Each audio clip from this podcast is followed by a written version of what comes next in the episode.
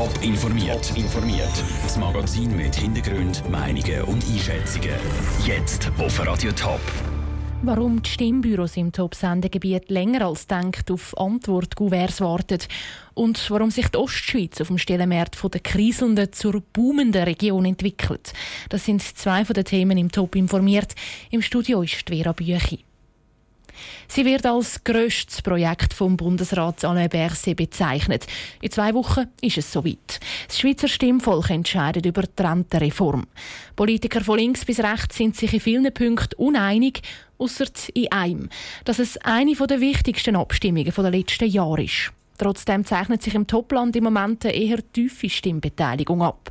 Wieso die meisten Leute ihr Stimmgouvert noch nicht abgeschickt haben, im Beitrag von Raphael Wallimann. Der Stefan Wenger von der Stadtkanzlei St. Gallen war selber überrascht, als er die gerade mal 7000 Stimmkuverts zählt hat, die bis jetzt eingeschickt worden sind. Ich habe jetzt mit der Abstimmung vom Mai verglichen. Wenn man da vergleicht, kommt man auf eine deutlich tiefere Stimmbeteiligung als dort mal. Und das, obwohl es um die Rentenreform geht, die ja eigentlich jeden betrifft. Ähnlich sieht es auch zu Winterthur und Schaffhausen aus, wo sich eine durchschnittliche oder sogar eher tiefe Stimmbeteiligung abzeichnet. Nicht überraschend tut das der Georg Lutz, Politologe von der Uni Lausanne. Es ist eine sehr komplexe Vorlage. Es sind verschiedene Reformschritte, die in eine Vorlage zusammengepackt wurden. Es gibt eine unübersichtliche Konfliktstruktur. Die Linke ist teilweise gespalten, die Bürgerlichen sind gespalten und entsprechend werden viel Mühe haben, sich hier eine klare Meinung zu bilden. Die Leute brauchen bei so einer komplexen Vorlage mehr Zeit, sich zu entscheiden, ergänzt der Georg Lutz. Darum wäre es falsch, schon jetzt von einer tiefen Stimmbeteiligung auszugehen. Es ist sehr gut möglich, sogar wahrscheinlich, dass jetzt in dem Fall von deren Abstimmung jetzt in den letzten rund zehn Tagen, die noch bleiben, mehr stimmen, als das in anderen Abstimmungen der Fall ist, wo die Leute tendenziell Ende früher ihre brieflichen Stimmen abgeben. Aber grundsätzlich kann schon gesagt werden, dass die Stimmbeteiligung bei weniger komplizierten Vorlagen höher ist als bei einer Vorlage wie der Rentenreform. Der Beitrag von Raphael Wallimann. Radio Top informiert die Woche jeden Abend im Top informiert über die Rentenreform. Die wichtigsten Fragen und Antworten gibt es jetzt schon zum Nachlesen auf toponline.ch. Neben der Rentenreform stehen in knapp zwei Wochen aber auch viele kantonale und auch kommunale Vorlagen zur Abstimmung. Das Frauenfeld geht um alles oder nichts. Jedenfalls für die Wärme Frauenfeld AG. Die nutzt Abwärme aus dem Abwasser und speist die in einen sogenannten Wärmering. Nun ist die Wärme Frauenfeld AG in den letzten Jahren so fest in Schieflage geraten, dass sie fast Konkurs gegangen ist. Jetzt entscheidet das Frauenfelder Stimmvolk, ob es eine Sanierung gibt. Sandro Peter. Knapp 4,5 Millionen Franken will der Stadtrat von Frauenfeld einschiessen in die Wärme Frauenfeld AG. Die Hälfte davon ist schon abgeschrieben. Darum geht es letztlich um etwa 2 Millionen Franken, die die Firma soll überkommen Dazu sollen die Anlagen an die Werke der Stadt übergehen.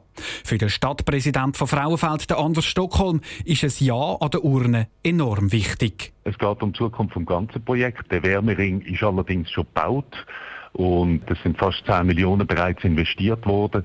Jetzt braucht es etwa 2 Millionen Franken vom äh, Stimmbürger aus der öffentlichen Hand aus, damit man das auch für die Zukunft und das heißt für die nächsten 25 bis 30 Jahre kann aufs Gleis bringen. Das sehen offenbar auch die Parteien zu Frauenfeld ähnlich.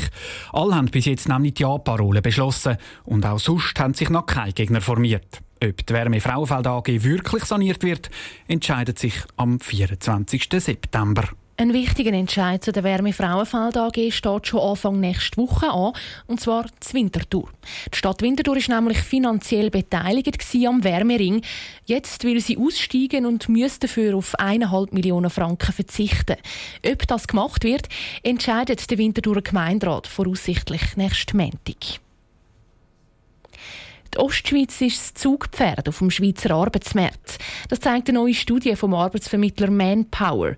Ostschweizer Firmen wollen bis Ende Jahr nämlich 12% mehr Jobs schaffen.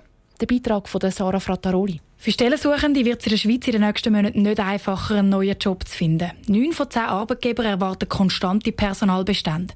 Also weder Entlassungen noch einen Stellenausbau. Ganz anders sieht es in der Ostschweiz aus.